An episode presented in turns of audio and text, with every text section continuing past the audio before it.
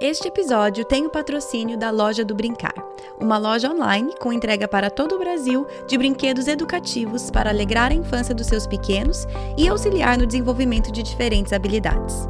Você, ouvinte do Projeto do Coração, tem 10% de desconto em suas compras no site. Acesse www.lojadobrincar.com.br e utilize o cupom PDC10 ao finalizar a sua compra. Oi, eu sou a Kátia e bem-vindos ao podcast Projeto do Coração. O objetivo desse podcast é trazer a liberdade de Cristo às nossas vidas diárias, aos nossos casamentos e filhos. A nossa intenção é abordar qualquer assunto com clareza, base bíblica e vulnerabilidade. Eu realmente creio que Deus trabalha de formas diferentes em famílias diferentes, mas é nossa responsabilidade estar aberta à condução dele.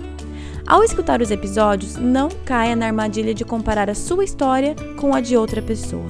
Simplesmente esteja aberta a ouvir o que Deus tem para você. Que Ele conduza a sua família e que este podcast seja meramente um instrumento nas mãos dele. O episódio de hoje é sobre um tema sensível, difícil e necessário. Para vocês que escutam um podcast com crianças por perto, aqui está o seu aviso para colocar o fone ou esperar para escutar em outra hora. Hoje, a Francine Walsh está no podcast e irá falar sobre abuso sexual. Eu acho que as vítimas de qualquer tipo de abuso elas se sentem isoladas nesse abuso, elas sentem que elas são a única pessoa do mundo que passou por isso. Ainda que elas saibam, né, que não são, que, as, que infelizmente as estatísticas são altíssimas, mas ela se sente a única pessoa do mundo. Ela foi a única pessoa que viveu aquele abuso, que esteve naquele momento. Então, é muito importante a gente trazer essa individualidade, e por isso que eu falei não tentar trazer uma, uma coisa pronta, e também trazer um relacionamento que seja contínuo para que essa pessoa entenda que ela não está sozinha nessa, nesse processo de cura, que é um processo, né? Às vezes a gente respeita muito o momento da confissão e a gente valoriza muito o momento da confissão, mas a gente se esquece que a cura de um tipo de abuso como esse é uma vida inteira, é uma vida inteira levando aos pés de Cristo. Não sei se você tem um histórico de abuso sexual ou se você conhece alguém que tem. Mas de qualquer forma, vamos aprender com a Francine e lembrar de sempre levarmos nossas feridas, quaisquer que sejam, aos pés de Cristo.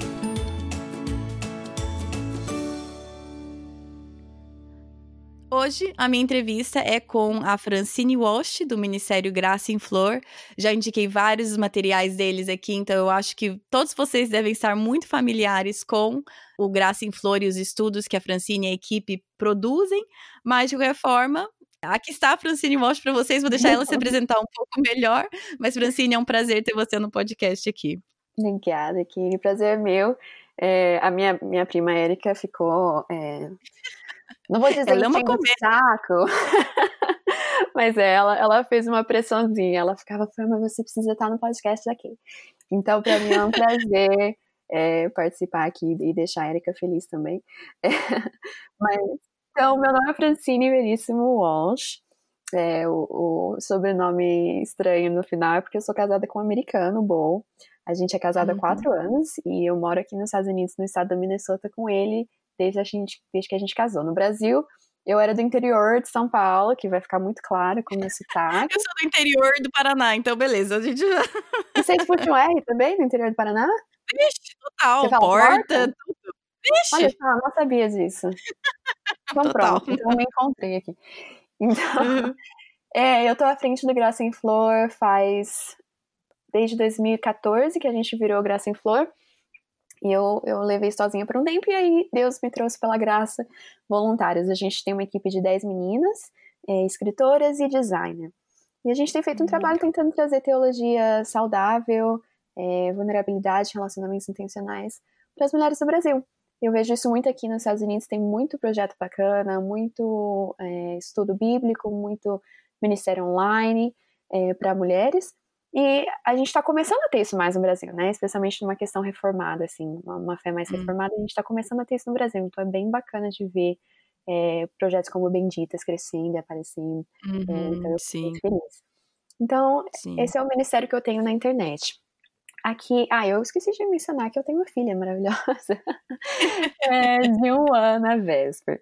É, esqueci de falar disso na parte pessoal. Mas em questão ministerial aqui na, na minha igreja local, eu faço parte do Ministério Infantil e eu faço parte de um ministério chamado Love Justice, que é a minha hum. justiça, que é voltado ao apoio e ao cuidado de mulheres assim em situações vulneráveis, que é justamente de onde eu vou trazer a fala de hoje, né? Uhum, legal. Então é, então, obviamente, vocês viram o título do episódio. Então, a Francine se colocou disposta a abordar um assunto que não é muito falado e é bem pesado. Então, quando ela falou assim: o que, que você acha de eu falar de abuso sexual? É muito pesado? Eu falei assim, é pesado, mas é necessário, então pode ser, vamos, vamos que vamos então. Então, assim, é, eu tô rindo aqui, o, o, assunto não é de risada, mas é só que é um assunto pesado, vocês já viram no, no, no título. Então, a minha primeira pergunta seria, Francine, quando eu te perguntei sobre o que você quer falar, é, como que você falou assim, já sei, vamos falar de abuso sexual, é sobre isso que eu quero falar. E falei rápido, né? Tava na ponta da língua. É, e eu falei assim, oh, ok, beleza, então vou dar uma respirada aqui, mas deixa eu me compor, mas vamos sim, eu acho importante. Ah, Kiri, eu, eu tô tentando falar, tô tentando assim, não no sentido de que eles não foram receptivos, pelo contrário. O Iago me falou uma vez, que eu participei do, do o Iago Martins, né, do Dois de Teologia. Ele, eu participei uhum. uma vez do Baixo Clero, né, que é o, é o podcast do ministério deles, e a gente falou sobre estudar a Bíblia. Daí ele falou, ah, Fra, o dia que você tiver algum assunto que você quiser trazer, você me avisa. E o Espírito sempre, sempre trouxe no meu coração, quando eu pensava no Baixo Clero, essa questão do abuso sexual. É, hum. E aí, quando você me convidou para esse podcast, eu pensei, poxa, mais uma oportunidade de falar sobre esse tema. Esse hum. tema tem queimado no meu coração desde que eu me mudei aqui para os Estados Unidos. Eu confesso que antes de eu, de eu me casar e mudar para cá, o abuso sexual, a questão da sexualidade feminina como um todo, em, em suas dificuldades e nas suas alegrias, não era algo que estava no meu coração, na minha mente ou, ou nos meus estudos. Quando eu me mudei para cá, eu conheci uma amiga minha chamada Sarah, que é, ela tinha esse anseio por ajudar mulheres no tráfico sexual. E foi a primeira vez que eu hum. ouvi a, o termo tráfico sexual. Então era algo que eu nem uhum. sabia que existia. E foi a partir daquele momento das conversas com ela, de assistir documentários no tema, de ler livros sobre isso, de, enfim, fazer esse tipo de pesquisa mais profunda, um, que eu comecei a ver essa realidade. Foi como se escamas, né, tivessem saído dos meus olhos para ver o mundo da maneira como ele realmente é, e não da maneira cor-de-rosa e, e, privilegiada que eu via, né, de, de uma pessoa que foi é, privilegiada de não ter que lidar com essa realidade durante a minha vida. Então, Sim. a partir daquele momento, eu me senti responsável por agir. Eu creio que a partir do momento que a gente tem algum tipo de, de conhecimento sobre algo, no mínimo a gente precisa trazer isso em oração diante de Deus. E aí, o Senhor começou a abrir várias oportunidades para mim em, em, questão de serviço. É, eu, eu tenho amigas que trabalham no Women's Shelter aqui da minha cidade, que é o, um, uhum. o lugar onde as mulheres. Isso, isso. Abrigo uhum. de mulheres. Então elas me contaram as experiências delas ali, e como eu disse, há alguns anos a gente começou o Love Justice, que é o, o ministério aqui das, das mulheres na nossa igreja. E então Deus tem me abrido as portas para esse tema, é algo que está sempre é, no fundo ali da minha mente, né? Sempre algo que está comigo, que eu carrego. E eu acho que, sendo mãe de menina, a partir do momento uhum. em que eu descobri que eu ia ter uma filha, essas questões se tornaram ainda mais pesadas. Como mulher, eu sempre tive isso, um, mais no sentido de medo, né? Eu acho que, eu acho que querendo ou não, a maioria das mulheres carregam esse medo do perigo uhum. da, do abuso sexual. E tendo Sim. uma filha, eu acho que isso se intensificou muito para mim, né? Porque a gente começa a pensar aquela questão de eu preferiria passar eu mesma do que jamais ter que, que ver minha uhum. filha sofrendo esse tipo de coisa. Então, é, é um assunto que foi por isso que é tão rápido para mim poder responder, ah, o que você quer falar? Quando Deus abre uma porta para falar, geralmente é o tema que eu quero trazer, porque não só é algo que queima no meu coração, mas também eu acho que é algo que a gente não fala o suficiente. Eu acho que é, Sim. especialmente em, em termos de igreja, a gente não fala o suficiente sobre isso, e eu acredito que tudo que fica nas trevas, tudo que fica escondido, cresce e tem mais oportunidade de crescer. Então, eu, eu toda vez que eu tenho a oportunidade de trazer luz a esse tema, eu dou glória a Deus e, e, e tento fazer. Mas é por isso que a gente riu, né? Porque de fato não é o tema que você. Pois é, assim, podcast, você fala, vamos falar sobre algo muito difícil e traumático. vamos, vamos. Mas... Pois é. Mas é. é. Claro, né, e...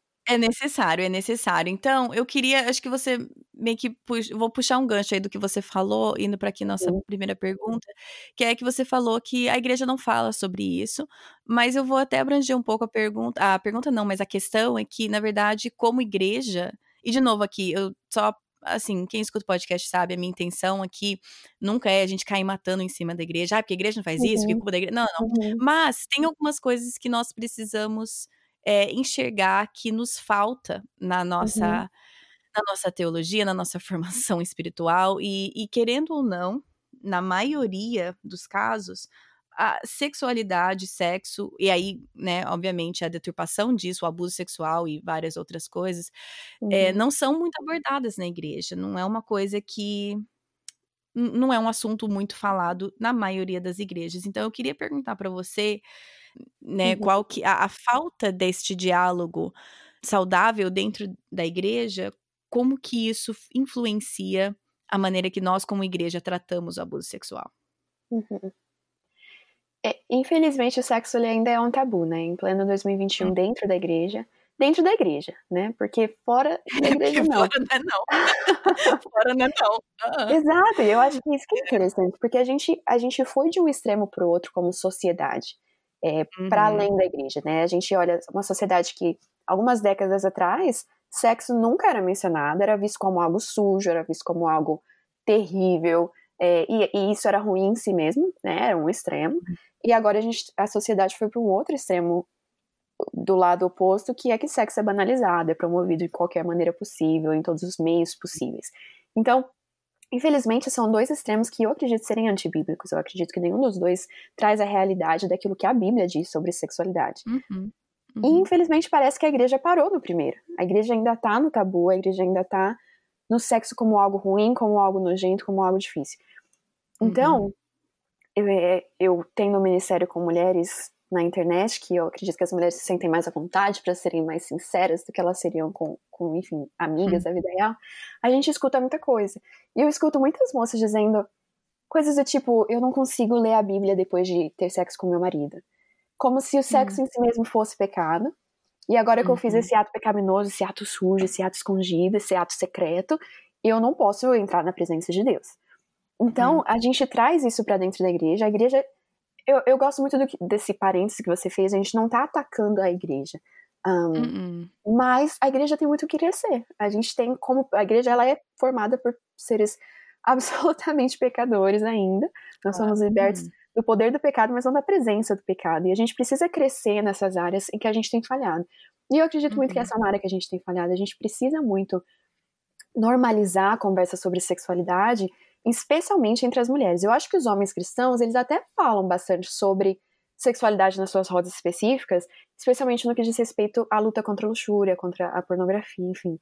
Mas uhum, eu acho que as uhum. mulheres ainda meios para isso, né? Exato, existe um grupo aqui ou, ou, as pessoas não ficam tão assustadas quando os homens tratam desses temas.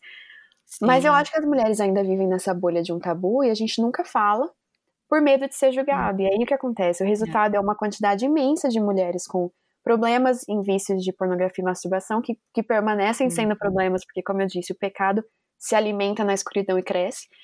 E aí, essas mulheres que são viciadas em pornografia e masturbação não têm com quem conversar, porque é, é pecado de homem, então a mulher não confessa, ela tem medo. Uhum. As mulheres uhum. acabam também tendo medo do sexo, mesmo dentro do casamento. Tem muita menina com medo de casar, medo de sexo. Hum. Existe uma falta de conhecimento de si e do seu corpo que até impede as mulheres de ter prazer sexual no casamento, que não é aquilo que Deus quer. Deus criou o sexo para uhum. ser essa intimidade prazerosa, para representar a intimidade dele com o seu povo, mas as mulheres Sim. não estão experimentando isso. E é claro, é o um dos resultados que é o tema que a gente está conversando é o abuso. Eu acho que quando as mulheres não compreendem o seu corpo, a sexualidade, todas essas questões, muitas mulheres nem entendem que aquilo que elas estão sofrendo seja abuso porque elas não hum. compreendem a, uma complexidade do que o sexo deveria ser no casamento uhum. ou dentro de, de, qualquer relacionamento. E eu já tive casos de meninas que o namorado pede para fazer sexo oral, por exemplo, e ela não tem noção que aquilo é abusivo, essa questão de é, obrigar que ela faça isso, porque ah, isso é sexo? Eu não sei, sexo é, vale isso? Isso pode antes do casamento? Ele pode pedir, já que a gente está comprometido? Então, essa falta da conversa ela traz tantas consequências perigosas, então a gente precisa muito normalizar isso, né? Quando a gente Sim. conversa sobre a questão de prevenção de abuso em criança, por exemplo, uma das primeiras regras é explique o sexo para os seus filhos. As crianças que hum. conhecem as partes sexuais pelo nome, que compreendem o mínimo de como funciona o ato sexual, elas compreendem o que é um toque normal, um toque anormal. Elas são menos susceptíveis ao abuso e especialmente a um abuso recorrente, porque se aconteceu uma vez, elas vão entender que não pode acontecer mais, no mínimo, né? Então tá na hora da gente normalizar dentro da igreja a confissão de pecado sexual entre as mulheres, para quebrar essa ideia errônea de que a mulher não luta contra a luxúria, que é uma ideia absurda também, e normalizar as uhum. conversas sobre a sexualidade matrimonial. O Benditas, na verdade, o Benditas Blog, é, benditas.blog, acho que é o link delas, elas estão fazendo um projeto bem bacana sobre sexualidade, que eu acho que tem quebrado muito tabu, e a gente vê nas respostas das meninas a isso, nos, nos comentários, no Instagram, enfim, o quanto a gente precisa disso dentro da igreja, o quanto a gente precisa abrir essa conversa. Sim. Hum, é. é, realmente, ele, essa falta, né? Se eu não tenho a igreja ali preenchendo essa lacuna, eu consigo achar em qualquer outro meio todas uhum. as informações que eu quero, só que não vão ser uhum. as de acordo com quem criou o sexo, né? Com quem sabe como ele deve ser usado. Mas sim, uhum. então, é, de novo, não, a intenção não é que bater na igreja, mas eu também sei que muitas vezes tem frases específicas, versículos usados para é, estamos aqui falando de mulheres, né? Homens também sofrem de abuso, abuso uhum. sexual, meninos uhum. também, mas nós vamos falar aqui mais de, de mulheres aqui. Mas uhum. quando alguém, quando uma mulher vem, por exemplo, e, e fala e, e, abre, muitas vezes tem algumas frases e versículos até que são usados para consolar, entre aspas, né, ou como uma resposta, e que podem muitas vezes ser prejudiciais. Eu queria ouvir de você. É, eu sei que você tem aí uma experiência aconselhando mulheres que passaram por isso. Como que você vê a, a reação das mulheres, né, das pessoas que vão acolher um, uma sobrevivente a um abuso, a, as, as reações que na verdade são mais prejudiciais do que do que ajudam? Uhum.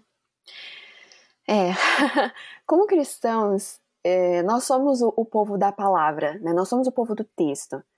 Deus uhum. se revelou a nós pela Bíblia, que é um texto. Então a gente tem essa tendência de responder a qualquer situação com versos, com versículos, com uhum. passagens, com parte teórica, com parte escrita. E não entenda errado, a teoria e a parte escrita são absolutamente necessárias, né? Deus se revelou através de uhum. palavras. Mas a gente acaba usando a, o escrito no momento errado, da maneira errada.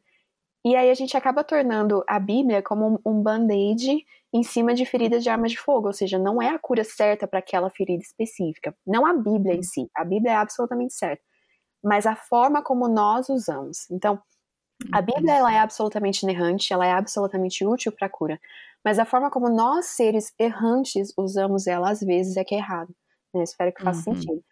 Mas a gente sim. tem dificuldade de compreender, é, especialmente aqueles de nós que não têm trauma nessa área, que quando alguém está no fundo do poço, no fundo daquele momento de depressão, começando a compreender talvez o abuso que tenha ocorrido, se abrindo sobre esse abuso, não é um Deus é soberano que vai consertar as coisas.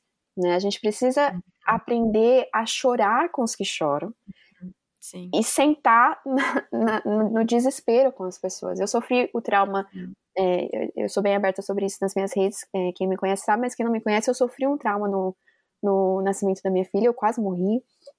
E as pessoas que mais me ajudaram foram aquelas que não tentaram.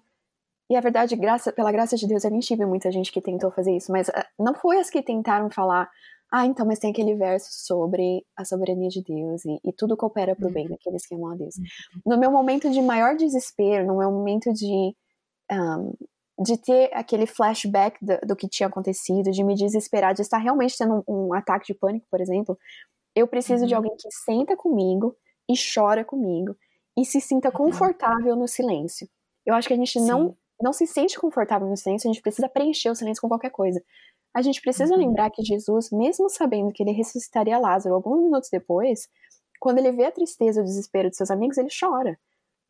Uhum. Ele sabe que ele é poderoso o suficiente para trazer ele de volta, ele sabe que ele vai fazer isso, mas ele chora.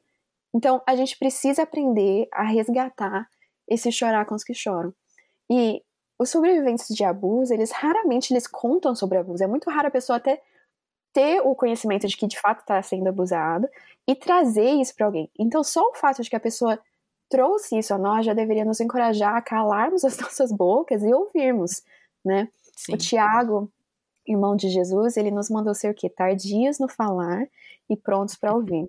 Então, quando uma, uhum. uma vítima resolve se abrir conosco, a gente precisa ouvir com total atenção, sem fazer perguntas que façam a pessoa duvidar de si mesmo, né? Do tipo, tem uhum. certeza? Será que você não entendeu errado?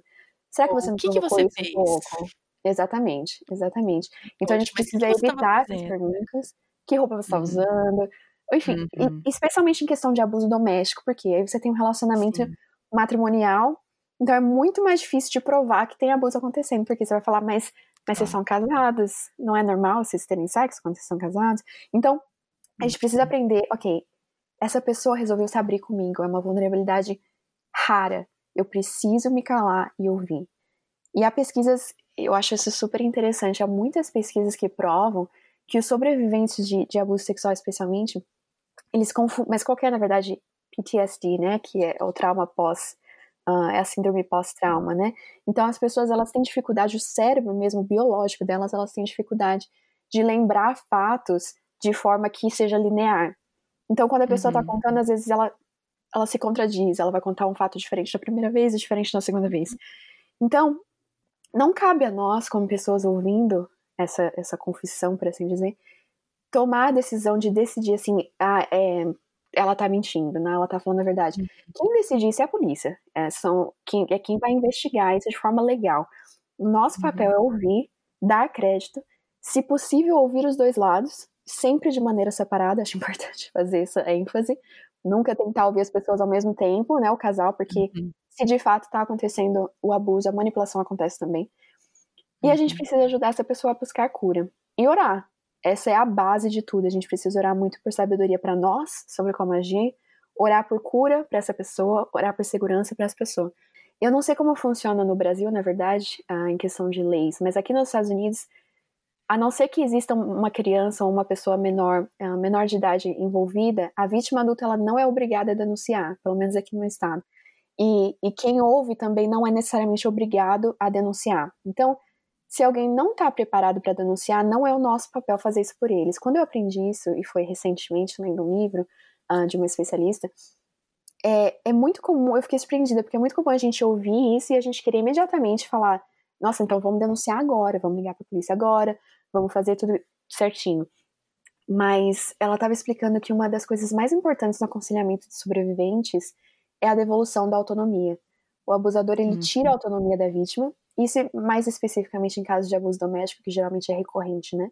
Pouco a pouco esse abusador ele vai tirando autonomia e vai tomando completo poder, completo domínio sobre a vida da pessoa. Então a gente uhum. devolve esse poder de escolha. A gente deve, deve mesmo, eu enfatizo, deve colocar todas as cartas na mesa, as opções na mesa e deixar claras as possibilidades. Denúncia à polícia, endereço de lugar Sim. seguro para onde essa pessoa pode ir, onde ela consegue ajuda financeira, etc mas cabe à vítima decidir quais dessas possibilidades ela quer. E aí, em relação, Sim. pelo menos aqui no meu contexto, em caso em que tenha um menor envolvido, ainda que a vítima não queira denunciar, a gente precisa denunciar. Uhum. É, é, o Sim. mandatory report, né? Então, é uhum. é crime você ouvir sobre e não denunciar. Não, eu acho que eu ia pedir para você até fazer uma, uma demonstração prática. Por exemplo, eu chego para você e abro a, uma, a minha história de abuso sexual. Qual uhum. seria a sua resposta a esse meu compartilhar com você? Uhum. Então, é, é, vai ser muito específico da situação, né? Porque pode uhum. ser uma pessoa que sofreu um abuso na infância e que pela primeira vez resolveu falar sobre isso.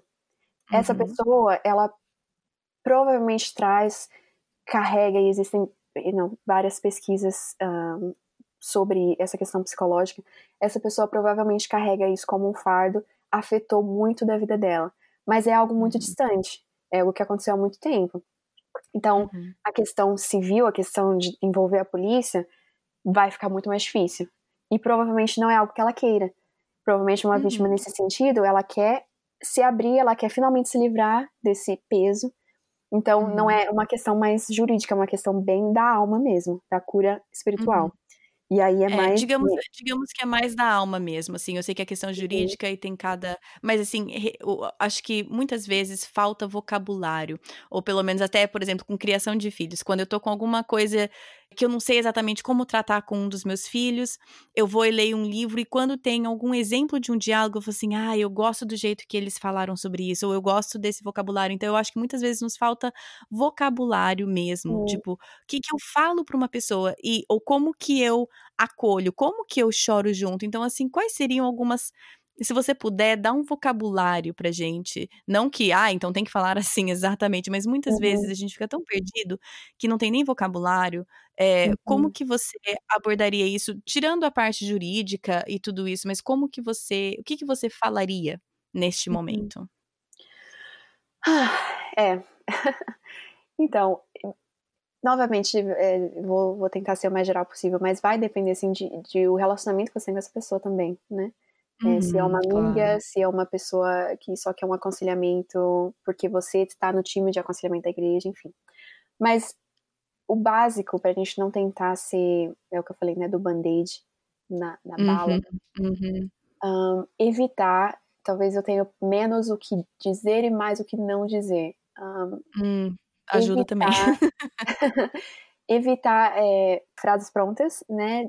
Como, por exemplo, é o que eu disse já do, do exemplo de ah, mas, mas ainda bem que tudo coopera pro bem, ou um, uhum. Deus é soberano, especialmente Deus é soberano, porque imagina uma pessoa que sofreu um abuso, quando você diz Deus é soberano, ela pode pensar, então, mas exato, se ele é soberano, não quer dizer que ele estava lá, não quer dizer que ele viu o que uhum. aconteceu, e aí isso uhum. pode causar o oposto do que você quer, porque o, o, seu desejo é fazer a pessoa descansar na soberania de Deus, mas você está talvez empurrando ela mais a, um, a uma raiva de Deus. Hum. Então, evitar esse tipo de frase pronta. Se algo, se algo parece assim, ah, bem geral, posso usar isso para qualquer situação, provavelmente não é uma boa resposta. Então, eu realmente acho que escutar primeiro é o mais uhum. necessário, uhum. orar enquanto você escuta, pedindo ao uhum. Espírito sabedoria para o que dizer naquela situação específica. Um, coisas do tipo, eu te agradeço pela sua vulnerabilidade. Uhum. Eu fico muito feliz que você tenha se sentido confortável de compartilhar isso comigo. Eu me sinto honrada uhum. de ouvir a, a, sua história. A sua história tem muito valor e, e, e, eu me sinto honrada de fazer parte disso. Coisas desse tipo que afirmam a pessoa né, no momento em que ela. Essa pessoa ela tá abrindo uma ferida, né? Uhum. Talvez antiga e talvez atual, mas ela tá abrindo uma ferida e deixando você participar disso. Então ela tá Sim. tá num momento muito vulnerável. Então, uhum. a gente precisa ter muito cuidado para não chutar uma pessoa no momento que ela já tá caída. Então a gente precisa ter muito, muito, muito cuidado. Então, mostrar para essa pessoa o quão valioso é que ela esteja se abrindo, o quão honrado você está de ser a pessoa para quem ela escolheu fazer isso. E aí, é o que eu falei da questão de colocar as cartas na mesa, as possibilidades. Né? Você pode dizer, olha, o que você gostaria de fazer a partir de agora? Você uhum. quer ir atrás de algum tipo de, de ação criminal? Você uhum. precisa de ajuda nisso? Você precisa de alguém que tenha uma cabeça sem essa fumaça que você tem por ser a pessoa vivendo isso. Você precisa de alguém claro. que tenha capacidade mental de ir atrás de tudo isso para você, de ajuda uhum. civil, enfim. E, uhum. e, fazer esse tipo de pergunta. Você gostaria de estudar a Bíblia de forma aprofundada comigo nessa temática? Uhum. Esse é algo que eu posso te ajudar? Sim. Você gostaria de ter um relacionamento contínuo de estudo bíblico comigo? Para a gente ver as dúvidas que você traz em relação a Deus e ao seu relacionamento com Deus. Então aí também vai depender se a pessoa crê em Deus ou não. Então é bem específico. Uhum. E eu creio muito que o Espírito Santo traz a sabedoria no momento que a gente precisa, Sim, né? Especialmente numa situação é. tão delicada quanto essa. Mas acho que é super importante que esse relacionamento seja contínuo. Eu acho que as vítimas Sim. de qualquer tipo de abuso, elas se sentem isoladas desse abuso, elas sentem que elas são a única pessoa do mundo que passou por isso. Ainda que elas saibam, Sim. né, que não são, que, as, que infelizmente as estatísticas são altíssimas, mas ela se sente a única pessoa do mundo. Ela foi a única pessoa que viveu aquele abuso, que esteve naquele Sim, momento. Exatamente. Então, uhum. é muito importante a gente trazer essa individualidade, e por isso que eu falei não tentar trazer uma, uma coisa pronta, e também uhum.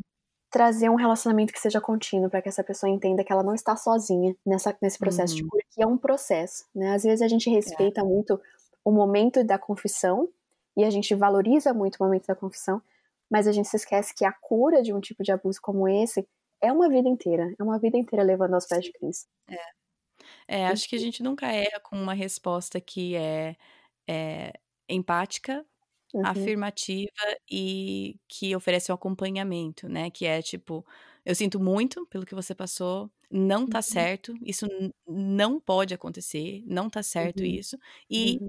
Você não precisa passar por isso sozinha, né? Então, uhum. de alguma forma, que é exatamente o que você falou, né? De alguma forma, oferecer esses elementos para a pessoa de acolhimento, né? Empatia, uhum. acolhimento, de afirmar que aquilo que realmente está errado, aquilo que foi uhum. feito com ela foi errado e uhum. que ela não precisa passar por isso sozinha, né? Ou ele, né? Mas estamos falando de mulheres, mas e especialmente se essa pessoa não for cristã e está te buscando como uma pessoa cristã, é super importante a gente reforçar que Deus não se cala e Deus deixa muito claro na, na palavra dele que abuso é algo que ele abomina. É muito importante uhum. a gente trazer uhum. essa perspectiva. Se uma pessoa cristã provavelmente também luta com isso, mas especialmente se não é cristã, é, talvez tenha essas dúvidas, né? De que, bom, não sei, será que a Bíblia é machista? Será que a Bíblia, na verdade, é ok com isso? Uhum. Então é importante uhum. a gente reforçar. Então eu já vou puxar esse gancho aí, então. Então eu vou. Porque é, como você falou, Deus abomina isso, mas então eu quero entrar nisso, porque existe um, uma diferença aí, né, entre. E aí eu e você, a gente falou sobre esse termo. Eu vou, vou, vou decidir ira santa uhum. e ira pecaminosa. Uhum. É, e o evangelho, ele dá espaço, né, nesse contexto aí, em vários outros, mas ele dá espaço para essa ira santa, que é a que Jesus e Deus expressa contra o pecado, né? E uhum. que nós podemos também e devemos expressar contra o pecado, mas também o evangelho ele também traz cura para nossa ira pecaminosa e e arranca essa raiva pecaminosa assim pela raiz. Então eu queria que você explicasse um pouco disso e, e a importância de entender que essa ira santa ela é aceitável e até modelada por Jesus nas escrituras. Uhum. Mas muitas vezes ela é a mensagem que passamos é que como cristãs não deveríamos ficar irados. Então, eu queria que você uhum. explicasse isso um pouco melhor. É, é, esse tema é super complicado e super delicado, porque é fácil a gente falar da teoria, né, e dizer que o cristão uhum. precisa entregar a sua ira a Deus, mas quando é você, ou seu filho, alguém que você ama, que é abusado, uhum. que tem essa, essa, essa invasão de algo tão sagrado, é difícil a gente aceitar, né, é difícil da gente viver isso, ainda que, se, que a gente saiba racionalmente que essa seja a verdade, né? Uhum. Então é nesses momentos que eu acredito que a gente precisa confiar muito que o Espírito nos dará a graça de praticar aquilo que a gente crê. Porque eu concordo com você, existe uma diferenciação entre a ira que é aceitável, uma ira sobre o pecado, e a ira que é uma ira de retribuição, né? Uma ira de, de uhum. pecado mesmo. É uma história que me ajuda muito a pensar nessa questão do Espírito dando graça no momento que a gente precisa é da vida da Corey ten Boom. A Corey ten Boom, ela foi uma... Um, eu imagino que você talvez conheça. Deixa eu explicar rapidinho, é. talvez para as suas ouvintes que talvez não conheçam. Sim, sim. A Corey ten Boom, ela era uma cristã holandesa que viveu na época da Segunda Guerra Mundial. E eles, ela e sua família escondiam judeus dentro da casa deles. E aí, uma vez, eles foram pegos, né, pela polícia alemã, e eles foram enviados para o campo de concentração. E, mas muito antes disso, quando ela era criança, uma vez ela perguntou para o pai dela, quando eles estavam lendo sobre cristãos martirizados, né, cristãos que morreram pela sua fé.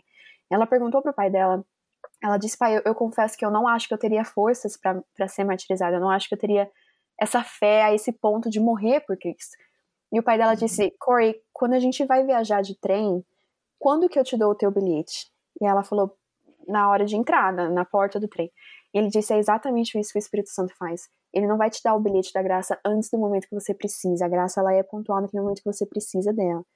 Então isso me traz muita paz, porque de fato a uhum. cor foi corajosa o suficiente como adulta de manter-se firme na sua fé e fazer o que ela queria ser certo, mesmo que isso significou ela ir para Auschwitz. Então, uhum. a lição para mim nesse sentido é: a gente pode descansar que caso chegue um momento em que a gente precise ter ira santa e não pecaminosa, contra o pecado de abuso na vida nossa ou de alguém que a gente ama profundamente, a gente pode descansar que Deus nos dará a graça e sabedoria para isso. Um, isso não quer dizer que não vai ser difícil, tá? Eu espero que, que uma pessoa que esteja escutando esse podcast esteja no momento em que ela está sofrendo com isso, ela não pense, mas eu não recebi essa graça, então. não quer dizer que vai ser fácil, né? Sim. Mas um, eu creio que o Espírito Santo em nós nos dá força para isso. Em Romanos, Deus disse, né? não procurem vingar-se, mas deixem com Deus a ira, porque está escrito minha vingança, eu retribuirei. Uhum. E ele estava falando justamente num contexto de cristãos sofrendo pela fé. Então, eu creio o seguinte: nós não somos chamados à ira pecaminosa que busca vingança porque a vingança é de Deus. Mas uhum. isso não significa que a gente não busca a justiça, porque a gente é chamado a isso em outras partes da Bíblia, várias partes da Bíblia, aliás. Então eu acredito que o perdão e a justiça eles andam de mãos dadas. Eu acredito que a ira santa, ela reconhece que o abuso é uma afronta não só ao ser humano, é uma afronta ao próprio Deus, porque é uma opressão daqueles que ele fez à sua imagem e semelhança. Então, o abuso ele afronta o próprio Deus. Então, é, é necessário existir uma ira santa, uma ira santa que quer justiça, porque justiça glorifica Deus. A ira santa, eu creio também, confia que Deus é quem retribuirá todos os pecados. Absolutamente todos os pecados. Nada vai ficar impune, né? Os pecados daqueles que confiam em Jesus, e aqui é o evangelho que você trouxe na pergunta, os pecados daqueles que confiam em Jesus recebem punição na cruz. É o justo uhum. pelos injustos. Mas os pecados daqueles que não confiam na cruz, eles vão ser punidos eternamente no lago de fogo. Então, a nossa ira santa pode descansar nisso. Que essa pessoa que abusou a, a nós ou a quem nós amamos, ela ou vai encontrar a punição do seu pecado na cruz, ou ela vai encontrar no lago de fogo. Então, hum. a ira pecaminosa que busca a vingança, ela não deixa de ser uma falta de confiança na soberania e no poder de Deus, de confiar no evangelho, de confiar nessa verdade de que absolutamente todo pecado vai ser punido. E quando a gente vê, e você falou que Jesus modela isso, né? Quanta, quais uhum. são as vezes nos evangelhos que Jesus se mostra irado? Quando o templo é, é profanado, né? O lugar onde a presença de Deus está e é onde as pessoas deveriam vir, Jesus diz, né? Deveria ser a casa de oração, mas as pessoas estão usando para o comércio, para o ganho próprio. Ele se ira ali. Uhum. E ele se ira quando o povo é oprimido pelos religiosos que estavam usando leis humanas para oprimir um povo que Deus queria dar descanso. Então a gente precisa uhum. ser como Jesus no sentido de nos irarmos contra o pecado e nos irarmos contra a opressão das criaturas de Deus, buscar a justiça contra a opressão, mas confiar também que Jesus morreu para perdoar os pecados daqueles que creem nele e para garantir que os pecados daqueles que não creem nele também sofrerão punição. Não existe pecado que não sofre punição. Ou vai ser hum. em Cristo, ou vai ser na, na punição eterna. É, eu, eu gostei bastante que você pontuou que quando nós permitimos que a ira pecaminosa reine no nosso coração, isso é até uma falta de confiança na soberania de Deus. Então, eu achei interessante porque, na verdade, isso é não é só para abuso sexual, né? A gente se ira, uhum. eu miro com várias uhum. outras coisas. Uhum. E, e, muitas vezes eu acho que eu tenho todo o direito, porque uhum. o fulano ou a fulana pecaram contra mim. E, uhum. e, eu me acho nesse direito. Então, eu gostei, achei muito importante essa, essa pontuação que você fez, que quando nós não abrimos mão dessa nossa ira pecaminosa e queremos a vingança, isso é não confiando que uhum. a vingança é do Senhor e que Ele é soberano e Ele vai é, punir todos os pecados. Eu vou de novo puxar esse gancho que você já está entrando nisso, que é a diferença entre misericórdia e justiça. Então, para eu explicar mais ou menos o que eu gostaria que você falasse, eu vou, vou criar um exemplo aqui. Digamos que uma mulher chega e confessa um abuso e quer, então, fazer uma denúncia, quer justiça uhum. contra essa pessoa que a abusou. E aí, neste meu exemplo, chega o fulano ou a fulana da igreja e fala assim: não, você precisa perdoar. É, a Bíblia uhum. fala para você perdoar, você não deveria levar isso para a polícia, isso é falta de perdão. E aí uhum. eu acho que existe bastante confusão nossa como igreja, como corpo de Cristo, entre isso, misericórdia versus justiça. Então, eu queria que você desse uma. É, de novo, eu sei que isso é um tema grande, mas se desse só uma pincelada pra gente, pra gente entender que buscar a justiça não é necessariamente uma falta de perdão, ou não buscar a justiça também não é um sinal de perdão necessariamente. Então, se você puder dar uma uhum. explicada entre misericórdia, justiça e a confusão que a gente faz às vezes com isso. Uhum. É, eu diria que a pessoa que, que deu esse conselho, ela está parcialmente certa. Eu acredito que ela está certa no sentido de perdão, nós temos que perdoar, é, como reflexo de um Deus que nos perdoou. Mas uhum. eu não acredito que isso signifique um, uma falta de justiça ou um não buscar da justiça. Né? Em Miqueias 6,8, que é um versículo super famoso, Deus, uhum. o próprio Deus diz, né? O que é bom, o que o Senhor pede de ti, que pratiques a justiça e ames uhum. a misericórdia. Então, uhum. as duas coisas aparecem, tanto a justiça quanto a misericórdia. E como é que isso Sim. pode ser? Porque geralmente as pessoas que falam, não, você precisa mostrar misericórdia. A justiça, é, na verdade, eles vão chamar, o que a gente tem que chamar de justiça, eles vão chamar de vingança, né? Ah, não, não pode hum. buscar vingança, você precisa mostrar misericórdia como cristão. Mas a gente acha que as duas coisas são antagonistas, né? Mas elas não são, uma não anula a outra. Pelo contrário, eu penso que elas vão de mãos dadas. Quando a gente busca a justiça num caso de abuso, a gente está trazendo a misericórdia à vida do abusador por permitir que, pela disciplina, ele aprenda o caminho correto, ou pelo menos tenha a oportunidade de aprender o caminho correto e cumprir sua pena perante tanto Deus quanto os homens, que é o, o, o certo, né? A gente uhum. vê isso na educação de filhos, nós como mães, né? Se uma criança desobedece, é errado a gente pensar, hum, eu vou mostrar disciplina ou vou mostrar graça. Por quê? A graça, ela vem pela disciplina. A gente ama os nossos filhos quando a gente disciplina. E, e, Deus é o mesmo, né? A gente vê isso também na Bíblia. Então a criança, ela vai aprender a obedecer, que é algo que no futuro vai trazer para ela alegria e paz. Isso é graça. Não é gracioso deixar a criança fazer o que ela quiser, porque lá na frente ela vai receber as consequências disso. E deixar um abusador sair livre perante a justiça humana não é nem misericórdia a ele, nem a vítima. Né? Então a gente não pode achar que a misericórdia cancela a justiça. E justiça, como a gente já falou na questão anterior, é diferente de retribuição no sentido de vingança. Justiça é algo uhum. é justo. e Deus uhum. é um uhum. Deus justo. A gente vê isso em toda a palavra de Deus. A justiça e a misericórdia, a justiça e a graça são partes do caráter de Deus que não podem se é, separar, né? Então, como pessoas que refletem esses essas partes do caráter de Deus, esses atributos que são comunicáveis de Deus, que são aqueles que a gente consegue refletir e deve refletir, a gente precisa repetir os dois, tanto a justiça quanto a misericórdia. Um, eu queria abrir aqui um, um talvez um parênteses ou, ou, uma tangente, não sei, mas eu acho que aqui cabe a gente tratar do mau uso de alguns textos bíblicos que acabam hum. criando abertura para abuso. É, que é justamente o que acontece nisso, né? Nessa questão da misericórdia uhum. versus da justiça. A gente dá uma, uma, uma distorcida aí da Bíblia. É, Sim. Existem, existe uma palavra em inglês que é a paltering, que significa, nesse uhum. contexto de, de, de teologia, é, o uso de passagens bíblicas de uma forma errada em relação à exegese, com o objetivo de manipular. Né? Então, a exegese é a compreensão de uma passagem bíblica de acordo com o contexto e a língua original. Né? Então, eu pego um versículo, por exemplo, um versículo que diz ah, eu sei os planos que tem para mim, planos de me prosperar, né? E aí eu posso uhum. usar ele solto numa caneca, numa camiseta e falar que os planos de Deus para mim, Francine, em 2021, são de me prosperar. Uhum. Mas uhum. isso seria um paltry, né? Porque eu preciso voltar ao contexto original, a, a quem isso foi escrito originalmente, enfim, para não alterar a Bíblia e, e, e tem tantos problemas que vêm com isso. Um, Coitadinho de Jeremias 29 11, nunca sabia que ia dar tanto problema. Coitado, né? Mas continua. Nunca soube de todas as canecas que seria. Nossa, não imaginava, né, do merchandising que ia sofrer esse ah, versículo. Hoje, mas tudo bem.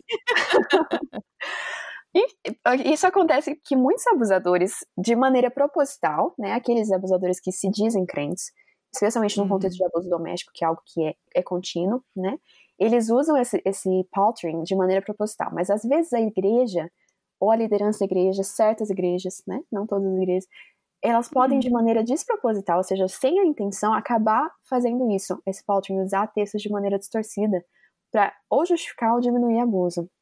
Eu tenho dois exemplos clássicos que eu queria trazer sobre isso. O primeiro é a questão da submissão, né? A, uhum. a Bíblia diz, e eu assino embaixo, como complementarista que sou, que a esposa deve ser submissa ao próprio marido. Eu acredito que isso está claro na Bíblia. O problema uhum. é que muita gente confunde submissão com opressão, que são coisas absolutamente Sim. distintas, e eu ousaria dizer até contrários. Né? Eu tenho uma aula de uma hora inteira no, no Graça em Flor em relação ao sistema da submissão, então só quem tiver interesse hum, em fazer, ela faz o marketing dela, né? É... Então, sim, claro, eu coloco o link lá no post desse episódio para ficar claro, para ficar fácil de, de fácil acesso. Isso, é, é porque aí eu, eu, trago de forma nenhuma hora, dá pra gente explicar bem melhor, mas resumidamente, claro, claro. a submissão bíblica, a, a submissão verdadeira que a Bíblia propõe da esposa ao marido é primeiramente voluntária, ou seja, o marido não uhum. exige e obriga a esposa a isso, ela dá voluntariamente. E segundo, ela é acompanhada do amor sacrificial do marido. Então, claramente, uma situação de abuso não é isso que acontece. Jesus, quando ele manda a esposa, né, pelas palavras de Paulo, se, se submeter à igreja, desculpa, submeter ao marido como a igreja, o marido, então, uhum. então, ele precisa, então, refletir o amor de Cristo. As duas coisas precisam acontecer. Então, a autoridade Sim. que Deus entrega aos maridos dentro do lar, ela tem que ser baseada em todo o resto que a Bíblia ensina sobre a autoridade, especialmente na pessoa de Jesus Cristo, que a Bíblia diz que é a perfeita expressão de Deus e que foi um líder absolutamente servo, um cabeça, né, do, do seu povo que serviu, a exemplo de quando ele lava os pés dos discípulos. Né, ele estava fazendo ali o serviço me, mais desprezado da sociedade em que ele vivia. Então, qualquer marido que exerce a sua autoridade dada por Deus sobre a esposa como um carrasco ditador não está seguindo a Bíblia. E não dá para hum. justificar isso biblicamente, a não ser que a gente faça o que eu falei, né? Que é o paltering, a distorção do texto bíblico.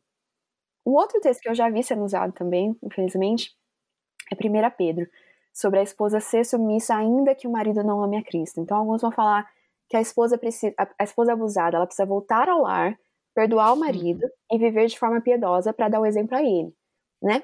A gente já falou dessa questão de perdão, que não anula a justiça, mas é, é uma mais exegese do texto, porque o que está escrito ali não é aceite o abuso e submeta, mas sim mostre Cristo ao seu marido não cristão. Não está nem falando de abuso ali. Então, sim. se uma mulher se submete a abuso, sem buscar saída, sem buscar justiça, ela não está demonstrando Cristo ao seu marido. Cristo que fugiu em várias ocasiões de abuso e possibilidades de morte, enquanto homem e que só foi à cruz porque ele sabia que era a única forma de trazer salvação aos seus amados. Cristo não era masoquista, né? Ele não estava buscando ali o próprio sofrimento por amor a isso mesmo. Ele tinha um objetivo e aquela era a única forma de trazer salvação. Então, ele mesmo orou: se há possibilidade, passe de mim esse cálice. Então, dizer que o crente precisa sofrer abuso de cabeça baixa é compreender muito mal toda a exegese de sofrimento na Bíblia. Né? O, próprio Sim. Pedro, no capítulo 4, ele diz, eu vou ler aqui rapidinho, no capítulo 4, versos 14 a 16, ele diz: Se vocês são insultados por causa do nome de Cristo, felizes são vocês, pois o Espírito da glória, o Espírito de Deus repousa sobre vocês. E aí ele vai falar no final: é, se, você, se algum de vocês sofre, que não seja como assassino, ladrão, criminoso, ou como quem se intromete em negócio alheio. Contudo, se sofre como cristão, não se envergonhe, mas glorifique a Deus. Ou seja, se o sofrimento e o abuso têm vindo simplesmente pelo fato de sermos cristãos, no sentido de perseguição à igreja, perseguição à fé, que acontece hoje em dia em muitos países do mundo, e é impossível evitá-la, nós não somos chamados a não evitar se for possível, né? É, então o crente ele sofre como Cristo sofreu. E ele sofre uhum. alegremente, sofre pela cruz. Mas usar esses textos como base para dizer que o crente abusado não pode evitar o abuso e que deve voltar ao abuso porque isso é o correto, é ir além do texto bíblico para justificar maus tratos de criaturas que foram feitas à imagem de Deus e que por causa uhum. disso têm profundo valor, né, em Imago Dei. Então, é, eu acho que é importante a gente trazer essa questão do paltering, porque acontece muito, infelizmente, por vezes de forma, é o que eu falei, né, proposital pelo abusador, de falar, não, a minha mulher tem que se submeter, é bíblico, e às vezes até pela igreja, né, de mandar a esposa de volta ao ninho de serpente por achar que esse é o papel da esposa. Uhum. E até eu, eu procurei aqui rapidinho, porque eu lembrava do, da passagem, mas não lembrava de onde que estava. Mas agora eu sei que é 1 Coríntios 7,4, a minha tá em inglês aqui, mas que fala que a esposa não tem autoridade sobre o próprio corpo. Uhum. Esse eu uhum. também já vi bastante usado como para justificar. Claro que né, o próximo versículo que fala assim, o homem também não tem autoridade, isso aí a gente esquece, né? A gente uhum. fica só com o primeiro. Uhum. É, mas esse eu também já vi muito justificado como abuso dentro do casamento, né? Uhum. É, aí eu queria sair um pouco do contexto do que acontece talvez na igreja e eu quero mudar o foco, o foco um pouco o que acontece no mundo, porque nos últimos aí dois, três anos, agora não lembro agora, acho que, acho que foi uhum. quatro anos, tô, tô falando do movimento do Me Too, que por sinal, uma curiosidade interessante, que acho que ninguém sabia, uns 4, 5 anos atrás, um ou dois anos antes de eu começar o podcast, eu estava pensando em que nome usar. E um nome que sempre ficava me voltando era Me Too, antes do movimento existir, porque eu queria criar uma comunidade que tivesse essa ideia de, tipo, eu também passo por isso. E aí eu achava legal esse nome, quase usei. Aí, graças a Deus, um amigo meu, um amigo meu que faz, é, sei lá, branding, ele se ofereceu a fazer e ele que decidiu o nome e tudo. Depois eu fiquei pensando, gente, imagina se eu tivesse colocado Uau. esse nome, ia dar tudo errado errado. Enfim, mas. É... Fecha parênteses. Mas é, esse movimento Me Too que surgiu, sei lá, 4, 5 anos atrás uhum. e que ganhou bastante força. O que você diria sobre o movimento Me Too? Porque, e qual que é a importância dele? Porque muitas vezes a gente olha para esses movimentos esse e outros, e a gente classifica esses movimentos como seculares, e muitas vezes a gente já descarta tudo e todos. Em inglês tem um ditado que a gente fala que a gente joga. Não uhum. deve se uhum. jogar fora o bebê junto com a água do banho. Mas uhum. muitas vezes nós, como igreja, olhamos para movimentos que iniciaram, ou seja lá, que tem alguma base secular, e a gente fala assim: ai, sai daqui, sai daqui, uhum. Satanás. Então eu queria que você uhum. falasse um pouquinho sobre esse movimento e, e nos ajudasse a entendê-lo através da cosmovisão bíblica. Hum. É... Só isso. Só isso, tá Rapidinho. bom. Só isso. Pergunta fácil. É, fazer uma análise completa do movimento. Isso, é, isso. Quando o Mitchell aconteceu, eu lembro que eu, eu, eu tava sentada e olhei para a parede e eu fiquei completamente sobrecarregada de emoções. Eu acho que foi hum. incrivelmente poderoso na época a gente ver celebridades sendo vulneráveis e, e hum. confessando que esse tipo de coisa acontece com elas também especialmente porque a gente tende a ver as celebridades como super-humanas e faz parte do branding, né, de Hollywood é, uhum. vender que as celebridades são intocáveis, né? Então, quando a gente ficou sabendo disso e, e trouxe isso à luz, eu acho que foi muito poderoso. E eu acho que foi mais poderoso ainda quando a gente viu nos nossos feeds das redes sociais nossas amigas ou amigos e familiares compartilhando a hashtag MeToo, hum. confessando que eles também tinham sofrido algum tipo de abuso de forma que muitas dessas coisas a gente nem sabia, né? Então a gente viu pessoas que a gente amava confessando algo que talvez elas nunca tivessem falado antes.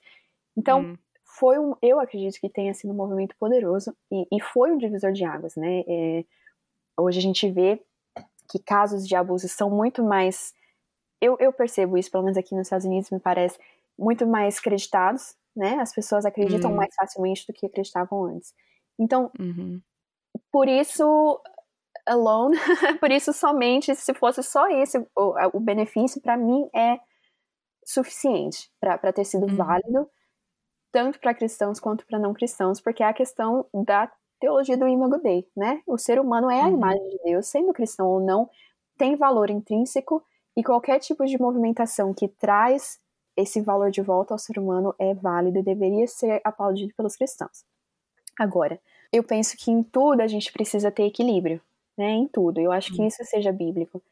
Eu acredito sim que o Me Too foi importante, acredito que foi válido, acredito que o Church Too, ou o hashtag We Too, né, nós também, que foi um uhum. movimento da igreja, foi ainda mais triste, mais poderoso, porque a quantidade de hum. pessoas abusadas dentro das paredes da igreja, né, do lugar sim. em que Deus de amor e justiça deveria ser adorado, é de chacoalhar a nossa alma, né?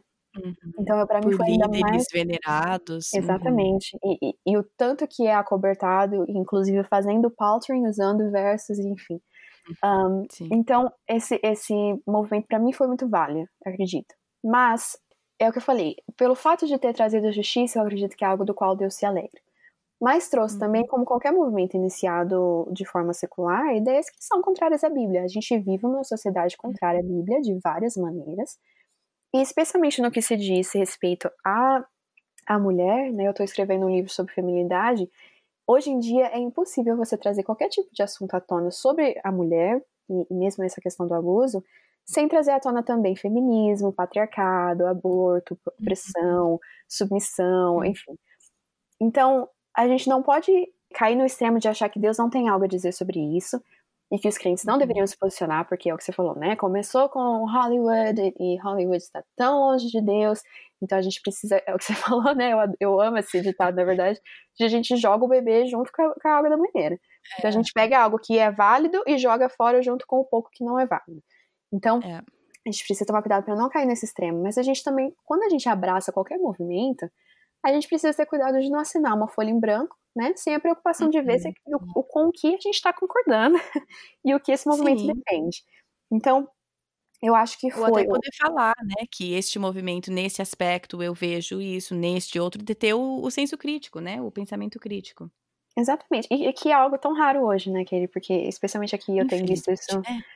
Eu ia falar aqui nos Estados Unidos, mas eu penso que no Brasil também tá rolando que você, ou se você diz X, você é X. E, e você não consegue ter nenhum tipo de nuance, né? Nuance é uma palavra que foi jogada é. fora alguns anos atrás. Então. Não, é, é, eu vou parar, eu vou, vou nem entrar nisso porque eu fico brava.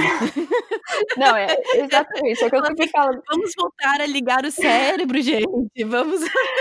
É, eu sempre falo mesmo no, no meu Instagram que, que a maioria das pessoas que me seguem são cristãs e reformadas, enfim. É eu hum. falar uma coisa um pouquinho mais pro lado de defesa da mulher, eu já sou taxada hum. feminista. Muita pessoa, muitas pessoas me deixam de seguir, enfim. E aí, feminista, se entra no meu Instagram e eu falo que, enfim, há valor no lar ou que aborto é errado, aí também já me deixa de seguir. Então não tem nuance, né? Mas eu acho que hum. nessa questão que você trouxe do Me Too, a gente precisa ter nuance, porque não pode jogar hum. o movimento fora. Foi necessário, eu acredito que como qualquer coisa que foi usada para o bem, existe aí a teologia da graça comum, né? Que até as pessoas que não têm a graça salvífica de Cristo têm a graça comum de Deus e podem sim ser uhum. usadas para o bem da sociedade, do ser humano e até dos cristãos. Então acredito que o Too foi parte disso. Não pode ser desmerecido, não pode ser ignorado. Pelo contrário, eu acho, de, se, if anything, eu acho triste que a igreja tenha precisado de um movimento de Hollywood para acordar para esse pecado dentro das próprias paredes, né? Para que a gente finalmente colocasse luz em algo que está acontecendo dentro das nossas quatro paredes da igreja. E que se foi isso que começou a se despertar, eu, eu acredito que glória a Deus por isso. Tá certo, tá certo. Gostou da minha análise? É, gostei, achei ótimo, sucinta. e próximo episódio, falta de nuance nesse mundo, pelo amor de Deus. Mulher, eu falo, eu falaria muito tempo sobre isso, hein? Nossa, eu também, eu também. Hoje, neste horário da noite, eu não falaria muito graciosamente, Melhor então teria não, que ser né? É verdade. Precisa ser um horário que a gente possa fazer jejum. Exatamente. Deus precisa iluminar meu. Meu devocional que eu fiz hoje de manhã tá muito longe. Já, já venceu. Já venceu. Ai, ai, ai. Olha, para encerrar, como gente, vocês precisam entender um negócio. Nós estamos gravando, já são quase 11 horas da noite, o meu horário, são quase 10 horas da noite do horário da Francine. Ela tem bebê pequeno, eu tenho um menino que acorda cedo. Então, por favor, nuance, gente. Se, se, a gente falou alguma coisa aqui que te, que te, que te levantou os pelinhos, nuance, uhum. compreensão uhum. e graça. Graça, graça. Ai, ai. Mas a minha última pergunta aqui, é, Francine, é, você até tocou nisso um pouco mais no começo da conversa, falando sobre a importância de nós é, falarmos com os nossos filhos sobre sexo, até nomear os órgãos sexuais com os nomes uhum. corretos. É, além disso, né, nós não podemos controlar tudo. É, uhum. Isso me uhum. dói o coração de pensar que eu, uhum. os meninos podem sofrer algum tipo de abuso e eu não tenho controle sobre tudo. Isso, além uhum. disso, várias outras coisas. Então, isso é uma coisa muito difícil. Uhum. Porém, né, não é porque não podemos controlar tudo que nós não podemos fazer algo. Uhum. Então, eu queria ouvir de você quais são algumas coisas que nós, como pais, podemos fazer para proteger à medida do possível, no, no, que, está, no que tange ao nosso controle, os nossos uhum. filhos de abuso. Uhum. É, isso é muito, muito necessário, né? Eu acho que tem algumas coisinhas práticas pequenas que a gente pode fazer. Em primeiro lugar, uhum. oração, óbvio. Um, eu acho que uhum. a maioria dos pais cristãos oram por seus filhos diariamente, mas talvez essa parte da proteção sexual não seja algo que a gente se lembre. Né? Não que Deus não possa fazer uhum. porque a gente esqueceu de orar. Um, Poxa, eu queria proteger fulano, mas a mãe esqueceu a mãe de orar. Esqueceu então... de orar. Pois é.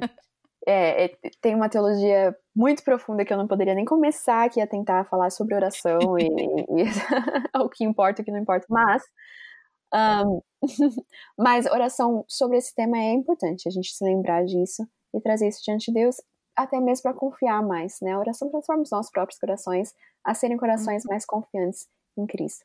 É, a segunda coisa que eu diria é o a gente foi criado a nossa geração foi criada para acreditar no stranger danger, que é um termo em inglês para dizer stranger, que significa estranho ou, ou, desconhecido, né? E danger, que é perigo. Então a gente, eu mesma Isso é uma coisa criada... americana, né? Ou no Brasil stranger também? Danger? Não, eu, eu acho que eu fui criada para isso também, viu? Não conversar com estranhos, não aceitar nada de estranhos, não ir com ninguém em lugar nenhum. Se a pessoa te chama, não é pra ir. Tá certo, tá certo. É, eu lembro até, tenho até memórias de infância, assim, de, de pessoa passando na rua e eu indo pro outro lado, morrendo de medo de estranhos. então, eu já era o contrário, acho que eu devo ter matado meus pais do coração. Falava oi pra todo mundo, queria falar com todo mundo. Um perigo isso, gente, mas sobrevivi às ruas de Londrina, eu com a minha. Graças a graça de Deus. Né? Graças a graça de Deus. Pelas orações dos meus pais. Mas enfim. Então, tá, é, não é uma coisa cultural. Não, não é. Eu acho que o Brasil também tem é, essa questão de não falar com estranhos, enfim. Mas a gente é, criou uma cultura de acreditar que o, o abuso sexual acontece pelos estranhos, pelo, pelos desconhecidos. Mas, uhum. e, e, eu posso estar errada, mas eu, eu acredito que a, a, porcentagem é que 90% dos abusos de criança, 90, 92, acontecem por conhecidos. Ou uhum. familiares, uhum. ou amigos, ou vizinhos, ou enfim, professores, líderes da igreja, enfim, pessoas que a criança conhece. Porque a forma Sim. mais fácil de você abusar de uma criança, especialmente de forma recorrente, é criando um elo de confiança tanto com ela quanto com os pais, porque aí você tem acesso à criança. Então, Sim. os pedófilos e os abusadores infantis, eles têm noção disso. É um processo que em inglês a gente chama de grooming, né? Que é quando você está preparando a criança, preparando os adultos na vida da criança para se infiltrar e parecer uma pessoa super confiável e aí abusar da criança. Então, a gente precisa ter noção disso, porque não para sair desconfiando de todo mundo, né, impedir que a criança tenha amigos, que vai em qualquer lugar, mas para a gente não ficar acreditando que o perigo está lá fora, porque muitas vezes Sim. o perigo está aqui dentro, inclusive dentro das uhum. igrejas. Então, é, eu poderia ficar falando aqui tempo também, muito tempo, sobre como as igrejas precisam usar é, projetos e eu não sei o quanto isso é, é real no Brasil. Eu sei que aqui nos Estados Unidos tem muitos ministérios para isso, né? Para fazer, eh, checar o background das pessoas, e uhum, é. criminal, é. enfim. É, e no Brasil, eu penso que, especialmente em igrejas menores, a gente não tem nem a questão de, da, da, marcação de quem pega a criança no final do cutinho, né? Qualquer, é. qualquer pessoa que vem, a criança já sai correndo, enfim. Mas é. é eu acho que a gente precisa ter essa, essa noção, pelo menos, né? De que o perigo tá, pode estar, 92% das vezes está, dentro dos nossos lares, dentro das nossas casas, dentro das escolas, dentro das igrejas. Então, essa seria a segunda coisa. A uhum. terceira coisa é o que eu falei lá no começo, né? De ensinar a criança a, a base do ato sexual. Não precisa entrar em detalhes com uma criança de 4 anos, tá? Uhum. Mas, é, desde pequena, desde até agora, que a, que a Véspera já está começando a entender as coisas, eu preciso ensinar para ela o nome das coisas, o nome, o nome dos órgãos sexuais, e quais uhum. partes do corpo dela não podem ser tocadas por ninguém, quais uhum. partes podem ser tocadas pela mamãe, pelo papai, pelo vovô, enfim. Então, uhum. ela precisa entender isso para que ela não seja uma ovelha em meio de lobos, para que ela, no mínimo, seja astuta o suficiente para saber o nome das coisas. E, e, é comprovado cientificamente que a criança que entende o nome dos órgãos sexuais e, e a base do ato sexual é menos propícia ao abuso. Então, essa seria a minha uhum. terceira dica.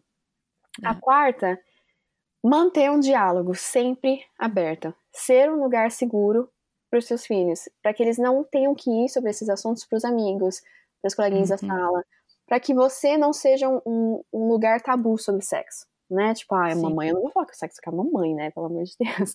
Mas que pelo contrário, para que a mamãe seja o lugar onde eu realmente vou com as minhas perguntas né? Uhum. Para que seja um lugar absolutamente seguro para que ela saiba que falar sobre essas coisas não vai ter consequências ruins, né? Que, ah, meu Deus, falou de sexo, vai pro quarto agora, entendeu? Sim. Então, os pais precisam ser um lugar seguro em que, as, em que as crianças podem trazer qualquer tipo de pergunta, ainda que seja embaraçoso, ainda que seja complicado, Sim. ainda que a gente preferia não ter que falar sobre isso, né? Então, a, o lar precisa é. ser um lugar seguro, né?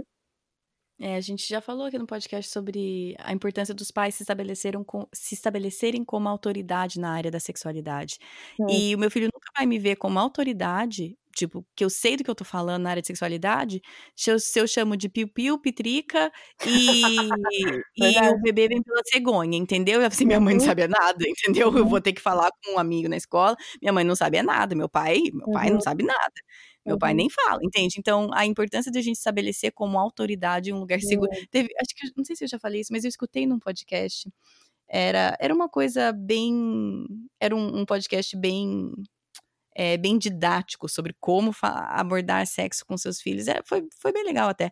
Em inglês, infelizmente, mas eu, a parte que eu mais lembro é que a mulher falou: olha, muitas vezes a gente precisa de uns segundinhos pra gente respirar fundo. E o nosso filho vem traz uma coisa e a gente precisa daqueles segundinhos. E ela fala assim: tá aqui a uhum. sua frase, que eu digo de vocabulário. Tá aqui a sua frase que você vai falar enquanto você tá rodando com o seu cérebro, pro seu filho não perceber que você tá desesperado que ele fez aquela pergunta. Você fala assim: Poxa, filho, que bom que você me fez essa pergunta. Eu fico muito feliz que você veio e trouxe isso para mim. Ela falou assim: Pronto, já te comprei três segundos aí para você se compor mentalmente e ter uma resposta melhor pro teu filho. Essa é uma ótima dica. Então, eu não sei quantas vezes que eu já falei, Puxa, filho, muito obrigada por ter falado, por ter trago essa pergunta. Eu fico muito feliz. E aí eu falo até devagar que você falou comigo. Muito e aí tem que sair alguma coisa que preste, entendeu? mas, suficiente, mas eu estou muito feliz. Mas tão, tão, tão, tão feliz. É Exato. Mas é, é a, que nosso lar seja um lugar seguro uhum. para esse tipo de conversa. Muito uhum. bem. Uh, de novo, eh, Francine, se eu perguntar mais alguma coisa que você quer falar sobre o assunto, chega até a ser ridículo, porque é um assunto muito amplo. Mas, é, considerações finais, algo que talvez eu não perguntei que está no teu coração, que você quer falar.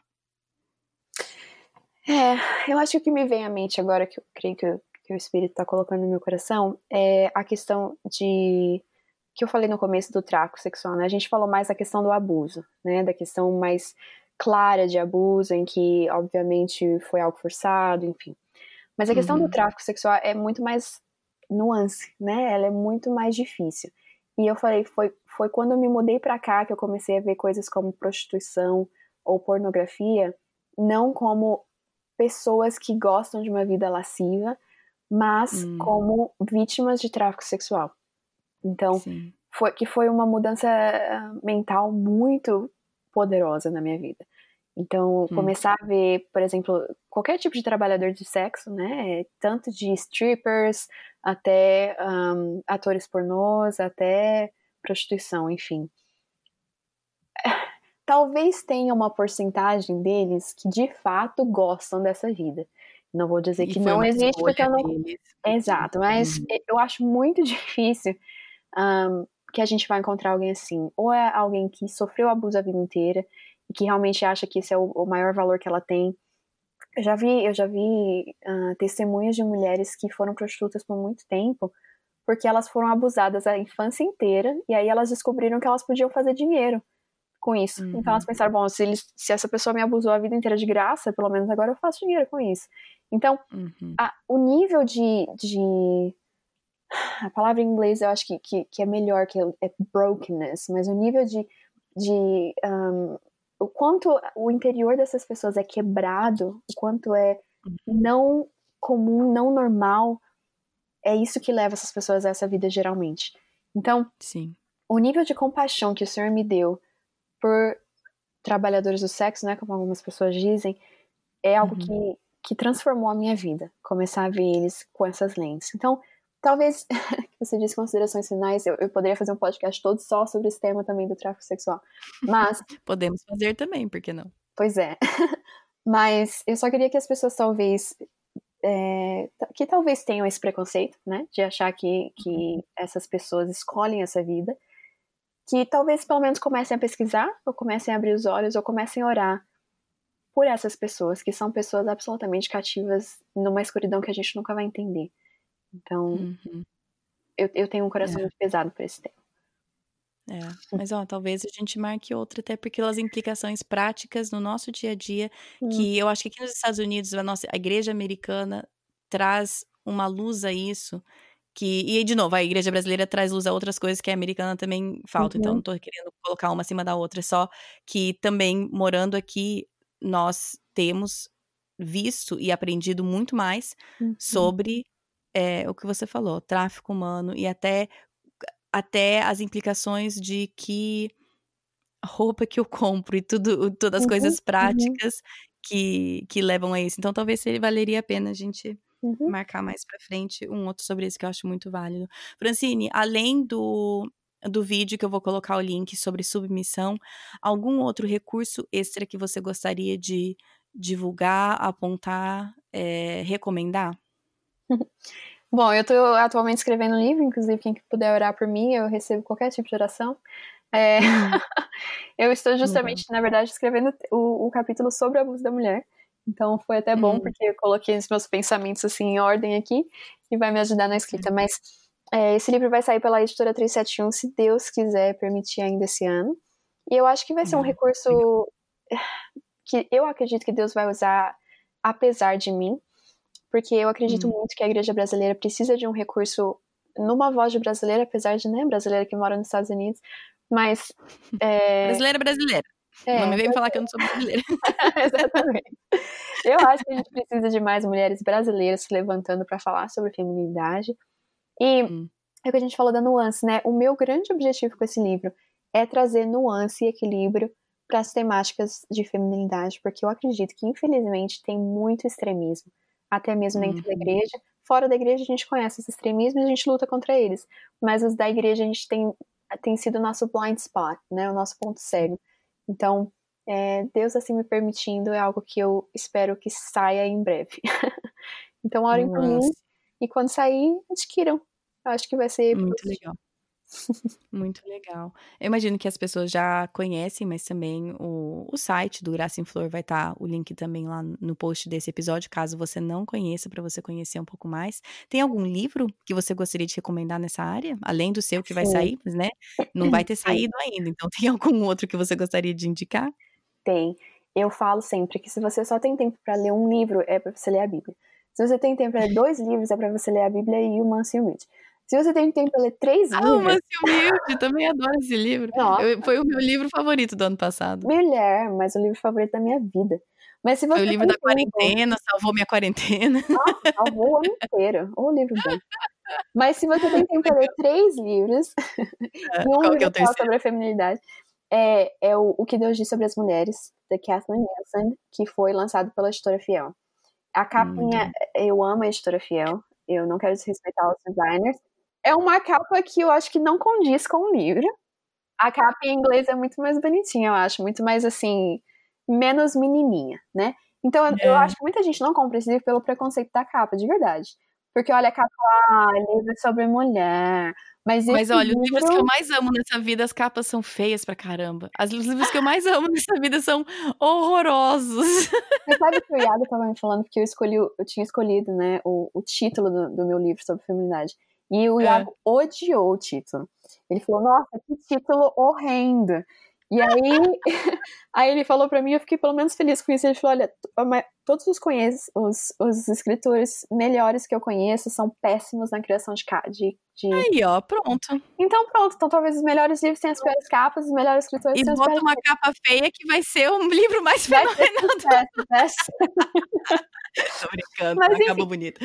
O que Deus Sim. disse sobre as mulheres, da Kathleen Nielsen, eu acho que é um livro absolutamente fantástico. Ela traz a nuance, ela traz o evangélico. Você termina dando glórias a Deus por ser mulher. Então eu, eu gosto muito. Então, Legal, então essa é a minha dica. Francine, eu nem te dei essa. Nem, nem te falei isso, mas eu sempre peço para as pessoas entrevistadas encerrar o tempo com uma oração. Você poderia encerrar o nosso tempo aqui com uma oração? Posso, eu já tô ficando sem voz, mulher de Deus, falei demais. Mas Toma vou, uma água. vou usar o finalzinho da minha voz aqui pra gente orar. Oremos. Senhor Deus, que privilégio, Pai, que privilégio conversar com uma irmã em Cristo menos distante do que as outras que vão estar ouvindo, mas ainda assim distante de mim. Eu te louvo pela possibilidade a tecnologia da internet. Eu te louvo, Deus, pelo ministério que o Senhor deu a Katie, pelas 135, acredito que seja esse, uh, conversas que ela pôde ter e, e temáticas que ela pôde trazer e abençoar tantas pessoas no Brasil. Eu te louvo pelo peso que o Senhor colocou no coração dela pelas mulheres brasileiras em vê-las crescendo no conhecimento de Cristo. Pai, eu te peço que o Senhor nos ajude nesse tema, da, nesse tema do abuso sexual. É algo tão delicado, Deus, tão pesado. Enquanto não nos atinge pessoalmente, Deus, é tão difícil a gente realmente se comover, a gente realmente compreender as dificuldades que sofrem as pessoas que passam por isso. Eu te peço, Deus, que esse podcast possa alcançar pessoas, tanto sobreviventes que têm dificuldades ainda com essa questão, quanto pessoas que vão ter oportunidade ou já têm oportunidade de ajudar sobreviventes. Que seja uhum. algo que o Senhor use apesar de mim, apesar daquele, para ajudar essas pessoas, ó Deus, para dar algum tipo de, de iluminação à mente delas, talvez uma nova perspectiva, talvez uma nova forma de olhar os textos bíblicos ou de olhar essa temática como um todo.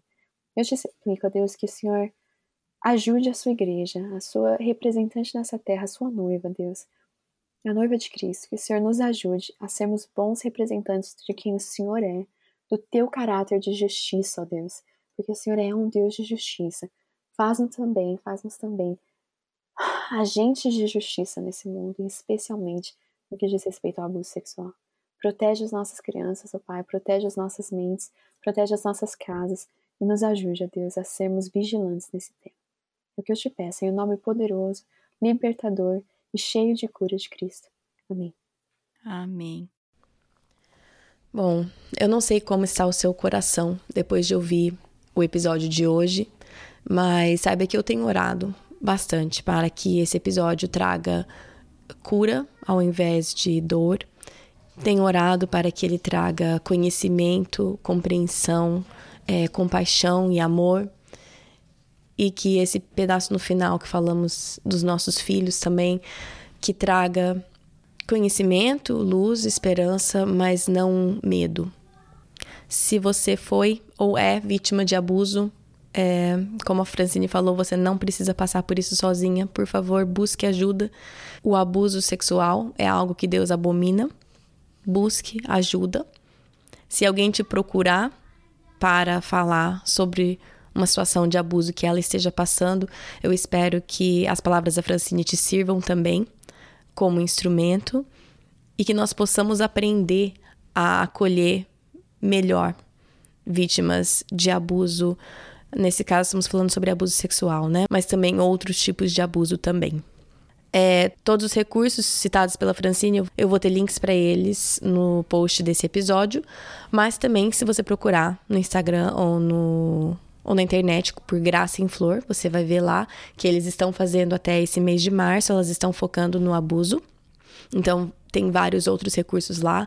O Benditas Blog também já indiquei várias vezes aqui, também vou colocar para vocês terem acesso também ao projeto de sexualidade que elas continuam desenvolvendo.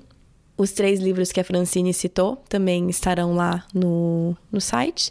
E quando a Francine lançar o livro dela, com certeza é, avisaremos vocês aqui também. Semana que vem o episódio é o primeiro, assim, de verdade, da nossa série Atributos de Deus. Se você não escutou, teve introdução semana passada, então volta e escute episódio 134. Mas semana que vem iremos realmente começar estudando o primeiro atributo de Deus. Deus é imutável e temos o prazer de aprender com o Sasha Mendes. E também tem um material infantil que acompanha para te equipar e te ajudar a ensinar as crianças na sua vida, sejam filhos, sobrinhos, né, departamento infantil, seja o que for, para que a gente possa aprender e também ensinar os nossos filhos sobre quem Deus realmente é. Certo? Então, este é o episódio da semana que vem. Se você ainda não me mandou o seu relato engraçado de maternidade, uma coisa engraçada que você fez, que aconteceu, que seu filho falou, é, mande para mim, que o episódio bônus de Dia das Mães é uma das coisas que eu mais gosto de montar para vocês. Ah, me divirto recebendo as histórias de vocês. Tem dois já, se você quiser voltar e ouvir, do ano passado e de 2018. É, tem dois episódios de relatos. É claro que eu vou contar os meus também né? Como sempre. Mas se você tem um relato engraçado, me mande é, ou pelo Instagram ou pelo WhatsApp. Às vezes o WhatsApp é melhor, porque o Instagram corta a gente depois de um minuto de áudio. Mas mande seu relato engraçado. Só lembre sempre de começar o seu relato com o seu nome e de onde você é. E aí conte, porque a maternidade é muitas coisas, mas engraçada é uma delas. Ela é muito engraçada. Se você quiser seguir o podcast nas redes sociais, no Facebook é Projeto do Coração, no Instagram é PDC Podcast. O site é projetodocoração.com. Tem um post para cada episódio lá. Então, o episódio que você escutar, você só pode digitar lá na barrinha de busca que você vai ver. E lá no post daquele episódio tem todos os recursos ali mencionados, certo? Acho que é isso. Bom final de semana para vocês e até semana que vem. Na Bíblia, em Miqueias 5:5, está escrito que ele será a sua paz. Se eu acredito na Bíblia, eu acredito que apesar das minhas circunstâncias, Ele será a minha paz. Meus filhos estão tocando terror dentro de casa? Ele será a minha paz. Estou me sentindo culpada por não passar mais tempo com os meus filhos? Ele será a minha paz. Tô cansada de ter as mesmas brigas de sempre com meu marido? Ele será a minha paz. Gritei e perdi a paciência de novo? Ele será a minha paz.